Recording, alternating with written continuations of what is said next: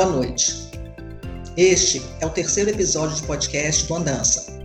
Participarão desse episódio eu, professora Luciene Pessotti, professora Flávia Botecchia e as estudantes Paula Azevedo e Jéssica Costa. Continuamos respeitando o isolamento social. Eventualmente, podemos ter problemas na captação de áudio, mas estamos trabalhando para manter a qualidade de nossos podcasts. Trataremos do conteúdo do artigo científico Critérios de Desenho Urbano e as intervenções de integração de arquitetura e urbanismo com as seguranças das cidades, Colômbia, Chile e Brasil, que foi apresentado no nono Seminário Internacional de Investigação em Urbanismo, ocorrido em Bogotá, Colômbia, no ano de 2016. O conteúdo desse artigo científico apresenta os resultados da pesquisa O Desenho Urbano como Instrumento na Prevenção ao Crime, desenvolvido entre 2013 e 2016, com apoio financeiro da FAPES, Fundação de Amparo, Pesquisa e Inovação do Espírito Santo, e cujo conteúdo teórico, os estudos de caso estudados e resultados foram apresentados em nosso primeiro episódio especial de podcast. Este episódio está disponível em nossa plataforma. Hoje faremos um debate a partir dos resultados. Antes de passar a palavra às nossas debatedoras, eu gostaria de abordar duas questões. A pesquisa trata da questão da segurança dos espaços urbanos, logo, aborda a questão da violência. A violência é um fenômeno complexo. Não trataremos de todas as causas e origem desse fenômeno, embora ele permeie nosso tema de estudo. A segunda questão refere-se ao espaço e às relações que ocorrem nele. Essas relações podem ser de múltiplas naturezas. Uma delas envolve justamente o fenômeno da violência, tornando os espaços inseguros. Outro tipo de relacionamento é baseado no afeto, que gera compartilhamento, redes de solidariedade, atividades coletivas e fruição, por exemplo. Sobre essas relações e outras questões estaremos debatendo hoje. Eu abro o debate e espero que possamos contribuir para a reflexão deste tema. Flávia, Paula e Jéssica, fiquem à vontade.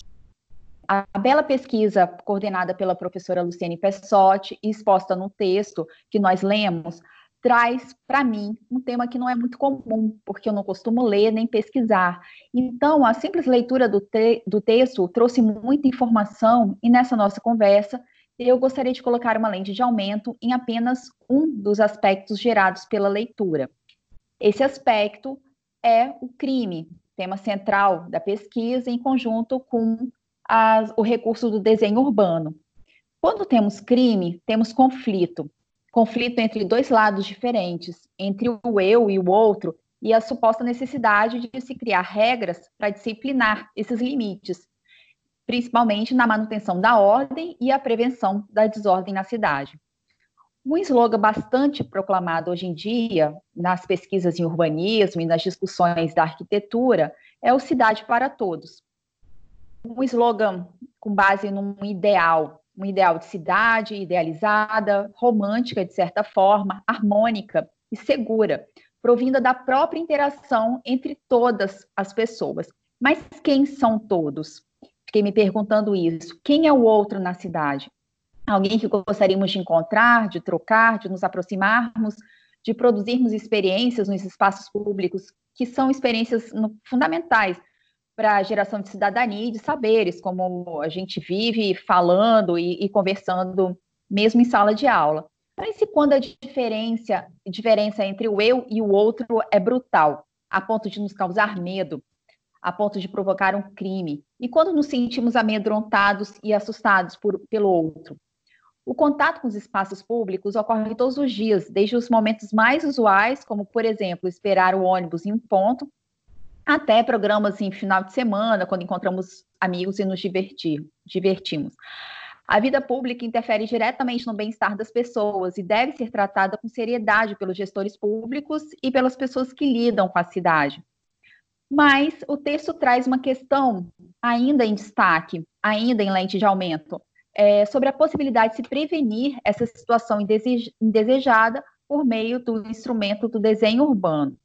A se destacar, como a professora Luciene já falou, que o crime é uma questão muito complexa e tem muitas, muitos espectros e variáveis, e principalmente porque interage com a sociedade urbana, aspectos sociais, institucionais, recursos financeiros, etc. Mas a questão que ficou na minha cabeça é aquela principal. É possível que as questões físicas possam intervir favoravelmente no sentido da segurança?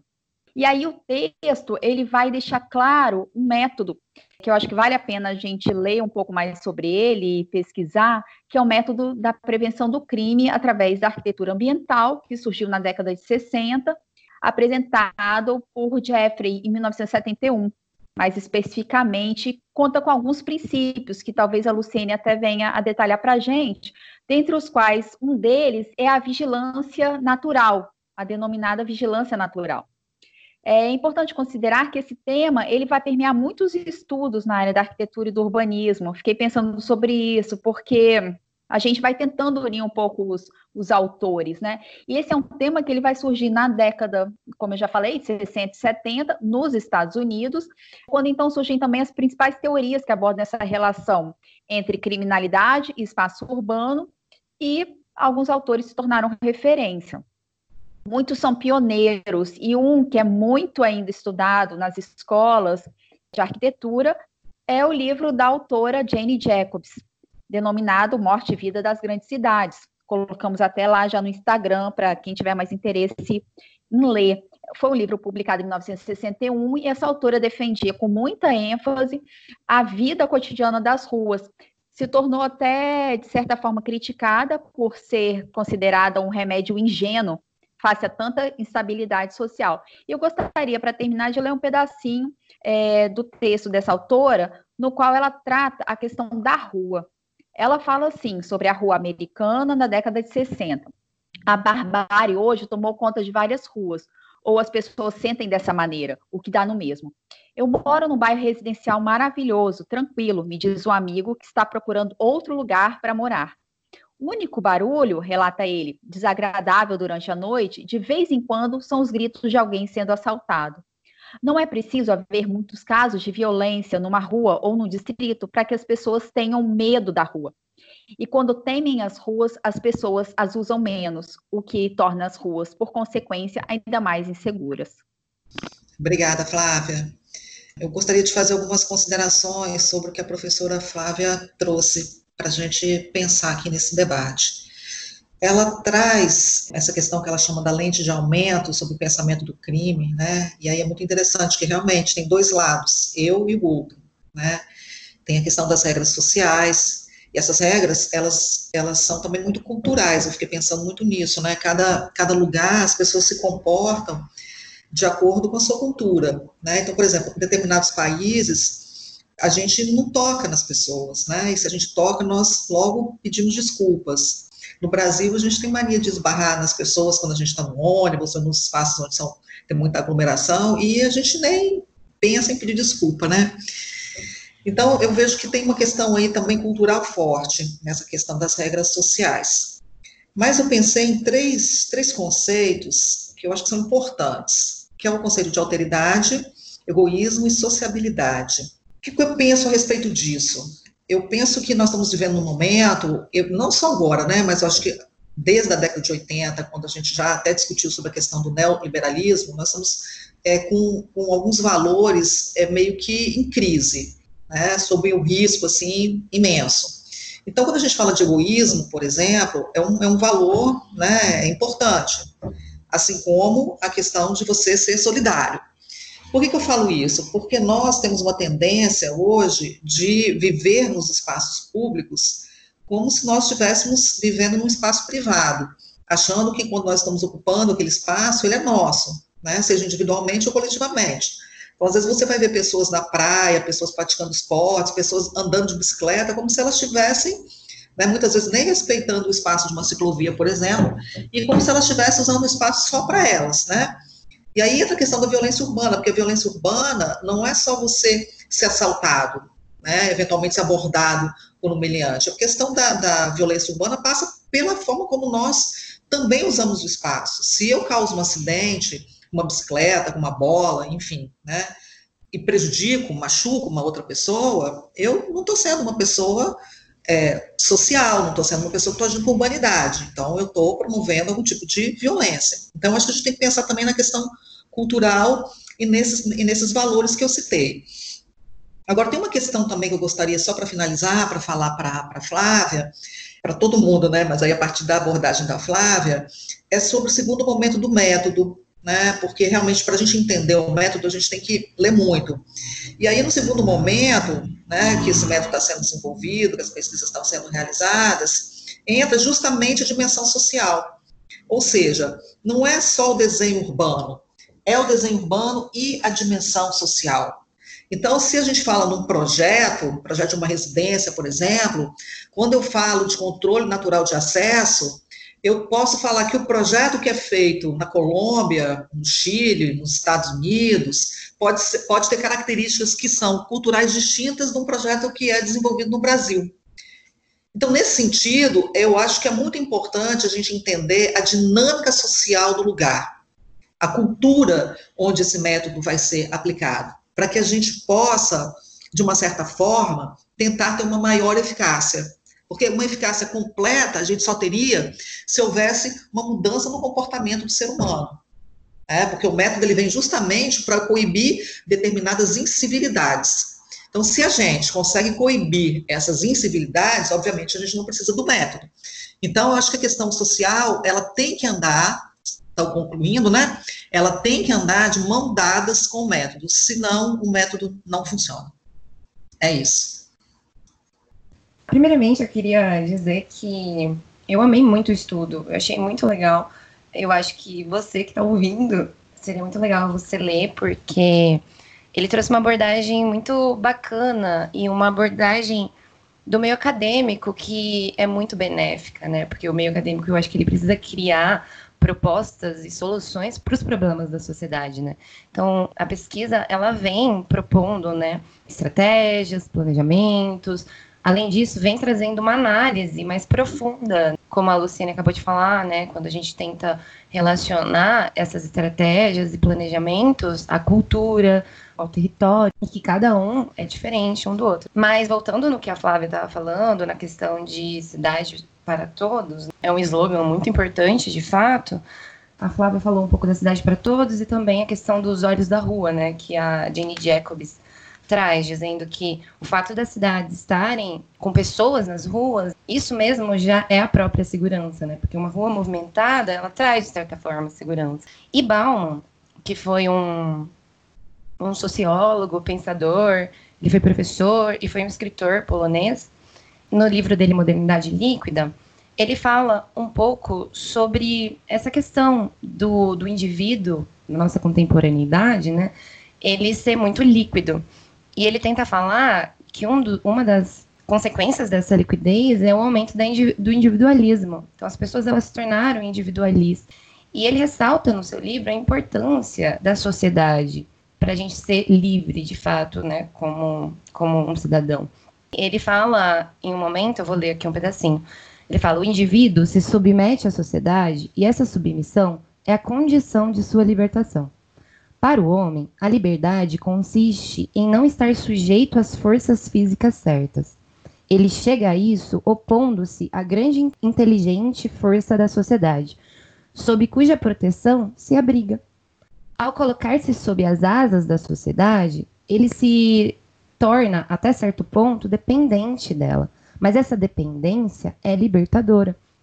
E no livro dele, ele, ele fala um pouco sobre essa questão de que quando nós não se vemos como sociedade, não se entendemos como parte de uma sociedade, a gente é, acaba sendo prejudicado perante esse fato, né? E é o que a Jane Jacobs também, de certa forma, vem falando, né? e de que os olhos da rua, nós mesmos como sociedade, nós convivendo com o outro, a gente consegue de certa forma se proteger.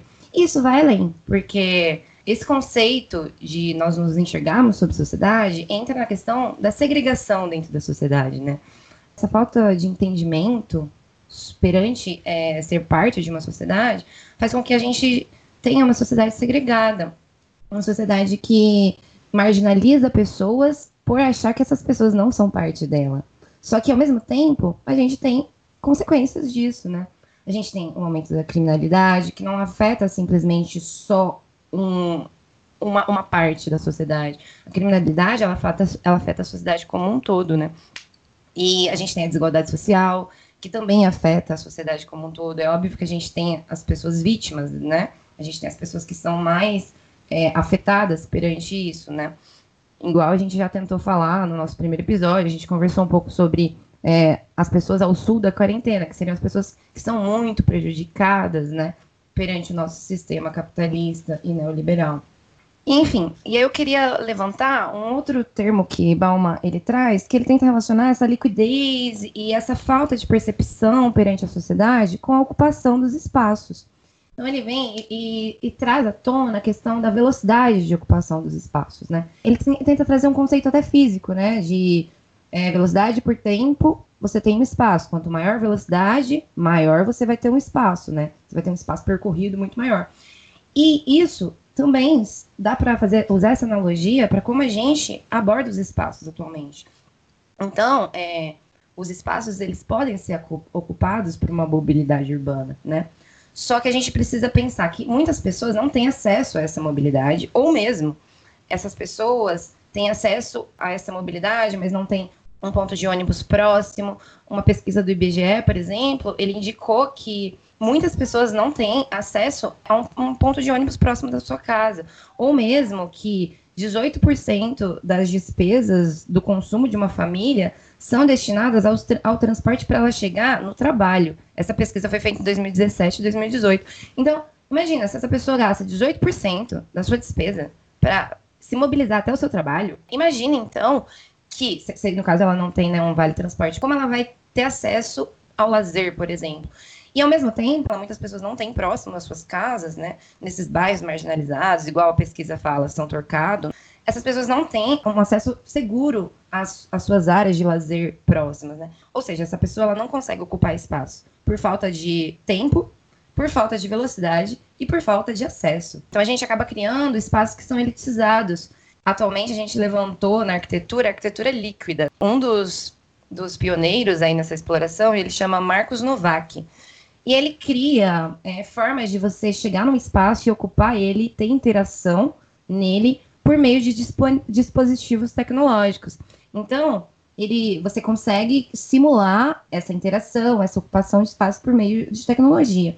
Além disso, a gente tem hoje celulares, tablets, a gente criou novas formas de a gente se interagir, novas realidades virtuais, espaços virtuais, né? Só que esses espaços também não são acessíveis a todos. Então, num censo feito pelo IBGE em 2016, nós vimos que 46 milhões de pessoas não tinham acesso à internet. Ou seja, essas pessoas não têm acesso ao espaço próximo às residências dela, elas não têm acesso aos espaços distantes das residências delas, elas não têm espaços, elas não têm acesso aos espaços virtuais. Então, a gente vê uma, uma triste, né? Uma triste elitização dos espaços por conta de segurança, por conta de acesso, por essa falta de percepção sobre o que é de fato a sociedade, por conta desse individualismo, né? Bom, eu vou fazer alguns comentários é, sobre a fala da Jéssica. Eu vou usar o termo que a professora Flávia usou. Eu consegui lançar uma lente de aumento sobre uma questão que ela trouxe, que é o medo, trabalhado na perspectiva do Bauman. O medo, Bauman vai falar que é um sentimento comum, todos nós sentimos medo. Mas, ao mesmo tempo, ele fala que o medo ele foi banalizado na nossa sociedade. Aliás, o Bauman ele é considerado um dos mais críticos pensadores do nosso tempo. Embora ele tenha falecido, mas ele continua né, atual, muito atual. O maior sentimento que o Bauman fala seria o medo da morte. Agora você veja, Jéssica, a questão da pandemia. Todos os dias morrem milhares de pessoas, né, de pessoas pelo mundo afora, principalmente no Brasil, né, quase o epicentro dessa pandemia.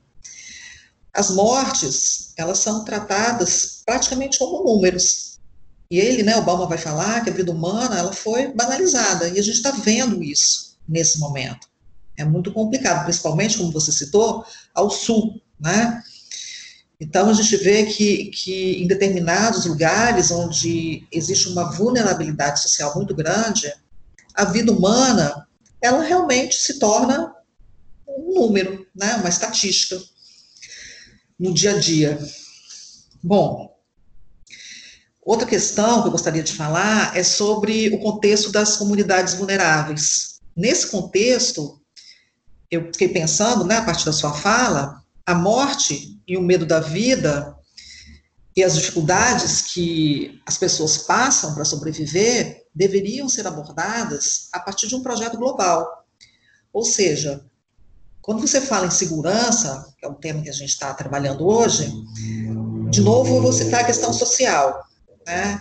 Então, como que eu posso viver numa comunidade que não tem uma unidade de saúde, que não tem um hospital, né? Então, as pessoas acabam até se acostumando a se automedicar porque elas não têm uma assistência médica. E aí, a gente vê uma, uma situação de precariedade muito grande com relação à vida humana, à manutenção da vida humana. Onde é que o, o arquiteto, então, ele entra nisso? Porque não nos cabe só projetar o espaço. Nós, arquitetos e urbanistas, nós precisamos pensar em um futuro igualitário coletivo. Afinal, essa é a função social do arquiteto. Se não for, qual seria a função social do arquiteto e do urbanista? Ou nós deixamos um rastro de barbárie, ou nós deixamos um rastro de civilidade. Para mim, é disso que se trata, mesmo no exercício da nossa profissão. Eu penso que o arquiteto urbanista, ele tem que pensar nessa perspectiva. Ele tem que projetar para a sociedade. Ou ele projeta para a sociedade, ou ele projeta para o mercado financeiro, capital. Ele tem que fazer essa escolha. O Yangel, ele aborda a importância do projeto para as pessoas ou seja, o projeto uma perspectiva humana. A obra dele, inclusive, tem uma grande contribuição da psicologia. Então, vocês percebam que não é uma questão só de desenho, é uma questão cultural, mas é também uma outra abordagem científica. Então, a arquitetura só e o urbanismo não vão dar conta da complexidade desse fenômeno, da violência e do medo, porque são dois fenômenos extremamente complexos e difíceis de lidar. Bom, uma outra questão que o Guel fala, então, é que nós precisamos projetar considerando a perspectiva do ser humano. Então, a gente tem que considerar o ser humano na sua múltipla é, feição. O ser humano ele não é uno. Nós não somos iguais, todos iguais, muito menos em cada país, cada sociedade, nós vamos ser diferentes. Então, a gente tem que pensar na hora de projetar sobre essa perspectiva. E por último, eu gostaria de fazer um comentário sobre o que a Jéssica fala sobre mobilidade urbana. Lembrando que a mobilidade urbana, ela promove a mobilidade social e espacial. Então, por exemplo, se uma pessoa, principalmente em sociedades que têm uma grande desigualdade socioeconômica, se uma pessoa consegue se deslocar de uma comunidade até uma, digamos, uma cidade formal, então ela sai de uma aglomerado subnormal e vai para essa, para essa cidade formal trabalhar, ela, consequentemente, é, ou eventualmente, né, ela pode melhorar a sua vida, a sua condição financeira. E a partir daí, ela pode mudar, inclusive, para outro lugar. Se não for nessa perspectiva, nós já trabalhamos isso em outros momentos, em sala de aula, por exemplo, a pessoa pode ter acesso à cultura e lazer, porque ela pode sair do lugar que ela mora, pegar um ônibus, ir para uma praia, ir para um parque, ir para um teatro, ir para um cinema. Então, a mobilidade urbana, ela é extremamente importante. E é um fator ou de segregação ou de integração, que é isso também que a gente trabalha nesse artigo. A questão da integração, como que a arquitetura e o urbanismo podem promover a integração dos espaços urbanos, promover essa dimensão social, esse convívio social, melhorando a qualidade de vida, a sociabilidade, diminuindo a violência e a criminalidade. E, por fim, a questão da tecnologia. Eu vou falar um pouco isso mais à frente, mas só para lembrar, gente, a tecnologia, ela ajuda também na proteção. É isso. Bom, o artigo traz com brilhantismo a questão da aplicação do método CPTED como forma de prevenção da violência nas cidades. E observando as estratégias do método e os estudos de caso que foram abordados no artigo, fica claro que a violência que o método vem a prevenir é a violência criminosa. E também fica entendido que para ter sucesso com o método, não basta só ele, Precisamos de vários outros fatores atuando conjuntamente para que consigamos ter sucesso efetivo no combate da violência, pois existe uma causalidade entre a violência criminal e a violência estrutural. Essa, como vimos debatendo nos episódios anteriores, se agrava com a presença do neoliberalismo, já que um dos seus mecanismos é o enfraquecimento do Estado. E aí vem o problema, porque Milton Santos diz que o único capaz de resolver problemas sociais é o Estado, uma vez que somente ele consegue abarcar o coletivo e promover mudanças sociais em todos os níveis. Gostaria que a professora Luciene falasse um pouco de como a mudança de governança pode afetar o sucesso do, do método CPTED, visto que na nossa realidade brasileira não possuímos essa durabilidade necessária para fazer uma aplicação bem-sucedida do método. Ok, Paula, obrigada pelas suas considerações. Então, vamos lá. Algumas, algumas ampliações do olhar, de novo, né, me reportando a questão do lente, da lente de aumento. Bom, eu penso que a violência estrutural ela tem uma relação entre o que acontece no, em termos de, de, gestão da criminalidade. Então, vou explicar isso assim, de uma forma resumida. Existe uma relação entre o crime, o controle do crime e a governança. Né? Então, essa violência estrutural, ela já é, é construída ao longo da história. Então, se nós não mudarmos a questão da governança, da gestão da segurança, né, de como a gente vai combater a criminalidade, a gente não vai ter um bom resultado. Eu acredito que numa democracia, os bons projetos deveriam manter sua continuidade, como é o caso de Medellín. Né? A gente vai postar essa semana alguns conteúdos que vão falar né, melhor sobre a questão de Medellín. Mas eu vou adiantar para vocês o que, que aconteceu.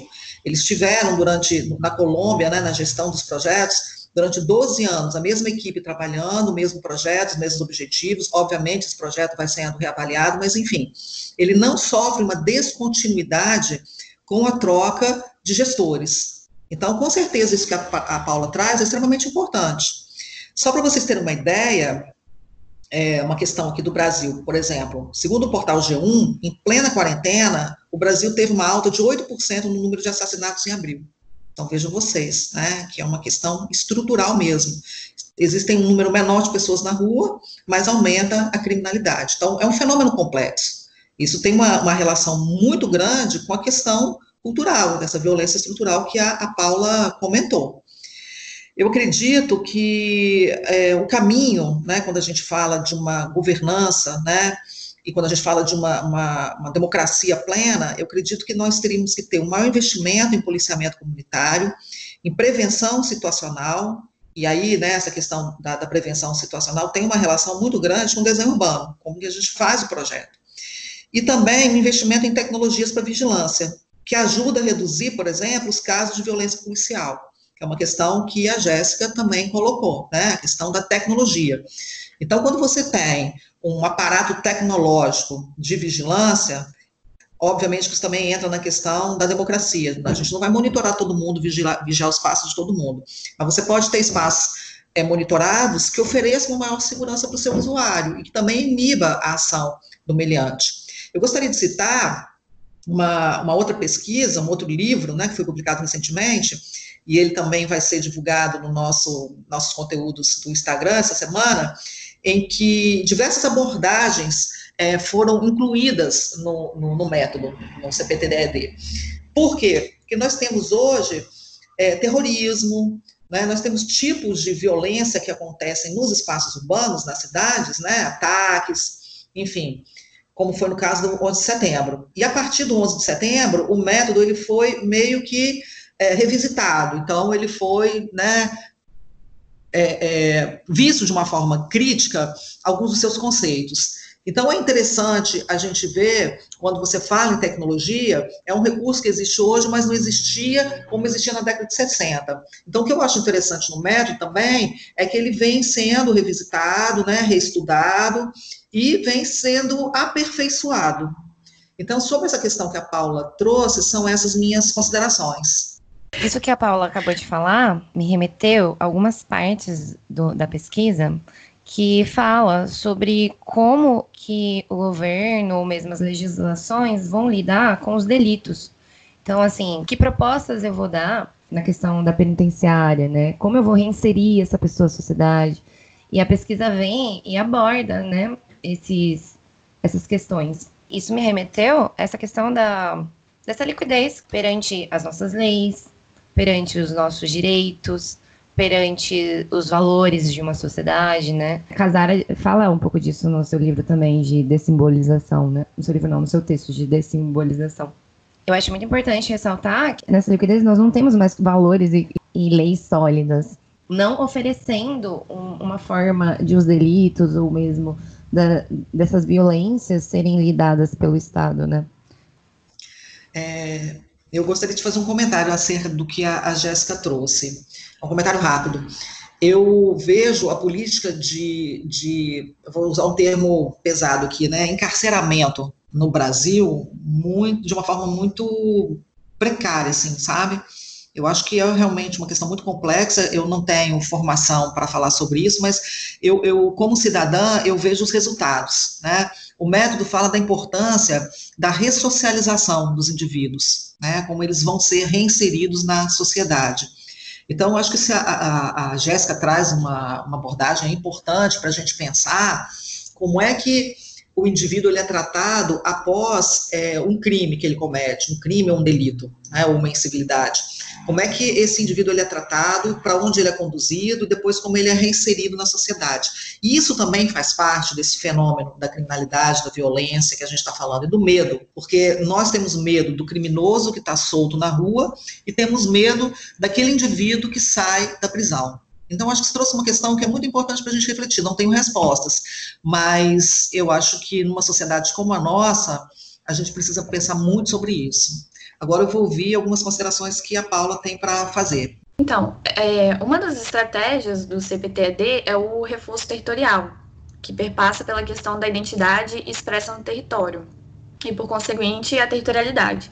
A questão da territorialidade e identidade é um assunto que vem sendo bastante discutido na área patrimonial como uma forma de combater os riscos impostos ao território, seja de cunho climático ou econômico.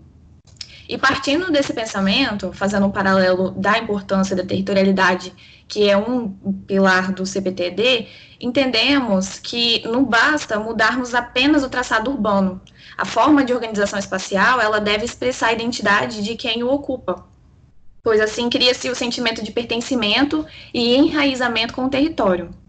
No entanto, encontramos a ausência da participação popular na gestão territorial, que muitas vezes não conhece ou não sabe como participar ativamente das tomadas de decisão referentes ao local em que moram.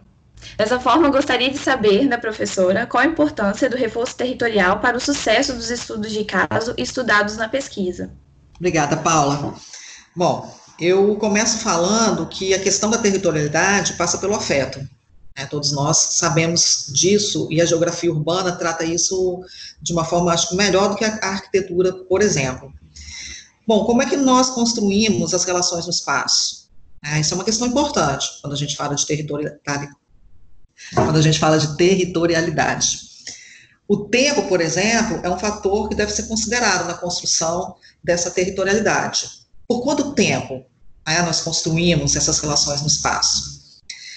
O que a gente vai observando que as estratégias do Estado neolibero-fascista é justamente destruir os vínculos com o território, assim como também consolidar a dessimbolização do mundo em curso. Você já citou, né, essa questão da dessimbolização. Aliás, quem citou foi a Jéssica. Veja o Rubens Casaro, ele é um advogado, ele vai tratar desse tema. Assim como a filósofa Lúcia Helena Galvão.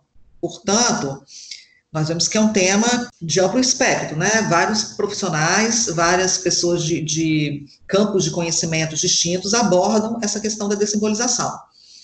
Vocês percebem que fragilizando os laços entre os indivíduos e destes com o território, fica mais fácil, literalmente, destruir referências? Então, eu deixo essas questões para a gente refletir. Eu acho que existe um projeto, um curso de eliminar espaços que são suporte de memória. Não só suporte da memória, são também suporte de afetividade. Então, para concluir, eu penso que essa questão que é, a Paula trouxe por fim, da territorialidade, ela é extremamente importante, porque ela pergunta como isso se deu nos estudos de caso. Né? Você, quando observa as intervenções, e aí eu cito de novo as postagens de conteúdo que nós faremos essa semana no Instagram, você, quando vê as intervenções que ocorreram em Medellín, no Chile, mesmo no Brasil, né, é, Bogotá, o que, que você observa? Que essas intervenções tiveram como objetivo o reforço territorial. Então, nessa, nessa medida, você consegue uma, um maior sentimento de pertencimento dos indivíduos, um maior enraizamento deles com seu espaço e um reforço também da, dos laços sociais. A partir daí, você tem uma, uma diminuição da ocorrência de crimes, né, de violência e uma sensação de segurança maior. Eu convido a todos, por fim, a lerem um artigo, isso aqui é um espaço de um debate, a gente trouxe cada um, né, questões que acha relevantes sobre a sua perspectiva. Então, eu convido as pessoas a lerem é, o artigo que a gente vai postar, a olharem o nosso conteúdo que vai ser postado essa semana no nosso Instagram, para que vocês, então, a partir desses conteúdos, possam refletir sobre o tema que nós debatemos aqui hoje. Para concluir, eu vou ler a letra da música da banda Legião Urbana, chamada Perfeição. A música é uma parceria de Renato Russo, Dado Vila, Vila Lobos e Marcelo Bonfá. Segundo Rebecca Fuchs, doutora em estudos da cultura, a música é repleta de ironia e, apesar de ter como título Perfeição, aborda as imperfeições que existem no mundo. Além disso, o ouvinte é convidado a celebrar essas imperfeições, porque parece que a sociedade dá mais valor ao imperfeito do que ao perfeito. No livro de memórias do guitarrista da Legião Urbana, Dado Vila Lobos, narra que Perfeição foi escrita por Renato Russo como uma espécie de manifesto político sobre os anos 1990. A música, nesse sentido, ela é atualíssima, pois traduz a insatisfação dos cidadãos brasileiros. Na música, são abordados temas sensíveis que continuam ainda problemas no Brasil, como, por exemplo, a violência e a desigualdade. No final da música, manifesta-se, apesar de tudo, o sentimento de esperança. Então vamos lá, a leitura da letra. Perfeição. Vamos celebrar a estupidez humana, a estupidez de todas as nações. O meu país e sua corja de assassinos, covardes, estupradores e ladrões. Vamos celebrar a estupidez do povo, nossa polícia e televisão. Vamos celebrar nosso governo e nosso Estado, que não é nação. Celebrar a juventude sem escola, as crianças mortas, celebrar nossa desunião. Vamos celebrar Eros e Tânatos, Perséfones e Hades. Vamos celebrar nossa tristeza, vamos celebrar nossa vaidade. Vamos comemorar como idiotas a cada fevereiro feriado todos os mortos nas estradas, os mortos por falta de hospitais. Vamos celebrar nossa justiça, a ganância e a difamação. Vamos celebrar os preconceitos, o voto dos analfabetos, comemorar água podre e todos os impostos, queimadas, mentiras e sequestros, nosso castelo de cartas marcadas, o trabalho escravo, nosso pequeno universo, toda hipocrisia e toda afetação, todo roubo e toda a indiferença. Vamos celebrar epidemias, é a festa da torcida campeã. Vamos celebrar a fome, não ter a quem ouvir, não se ter a quem amar. Vamos alimentar o que é maldade, vamos machucar no coração. Vamos celebrar nossa bandeira, nosso passado de absurdos gloriosos, tudo que é gratuito e feio, tudo que é normal. Vamos cantar juntos o hino nacional. A lágrima é verdadeira. Vamos celebrar nossa saudade e comemorar a nossa solidão. Vamos festejar a inveja, a intolerância e a incompreensão. Vamos festejar a violência e esquecer a nossa gente que trabalhou honestamente a vida inteira e agora não tem mais direito a nada. Vamos celebrar a aberração de toda a nossa falta de bom senso, nosso descaso por educação. Vamos celebrar o horror de tudo isso com festa, velório e caixão. Está tudo morto e enterrado agora, já que também podemos celebrar a estupidez de quem cantou esta canção. Venha, meu coração está com pressa quando a esperança está dispersa, só a verdade me liberta. Chega de maldade e ilusão. Venha, o amor tem sempre a porta aberta e vem chegando a primavera. Nosso futuro recomeça. Venha, que o que vem é perfeição.